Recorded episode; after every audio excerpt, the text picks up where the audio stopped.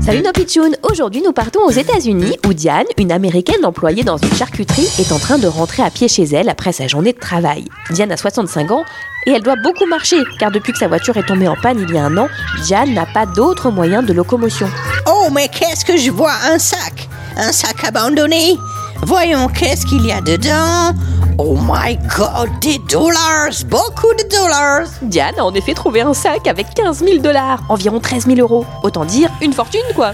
Et il y a aussi des cartes pour le mariage Ce sac appartient certainement à un jeune marié. Vite, je dois les ramener à la police. Diane, vous êtes sûre Vous auriez pu garder le sac abandonné pour vous. Personne ne saura que c'est vous qui l'avez trouvé, et puis ça vous permettrait de racheter une voiture par exemple. Oh non, non, non Cet argent n'est pas le mien. C'est normal que je le rende. Ça nous appartient pas, on le rend. C'est comme ça. La police a été tellement surprise par l'honnêteté de Diane qu'ils ont décidé d'ouvrir une cagnotte pour elle sur internet et la récompenser de son geste. La cagnotte a dépassé les plus folles espérances. Elle a gagné plus de 77 000 euros. De quoi s'acheter une voiture et bien plus encore. Oh, thank you, everybody.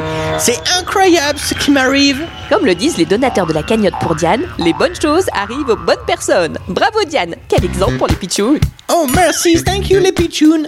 Mais vous savez, j'ai rien fait d'exceptionnel.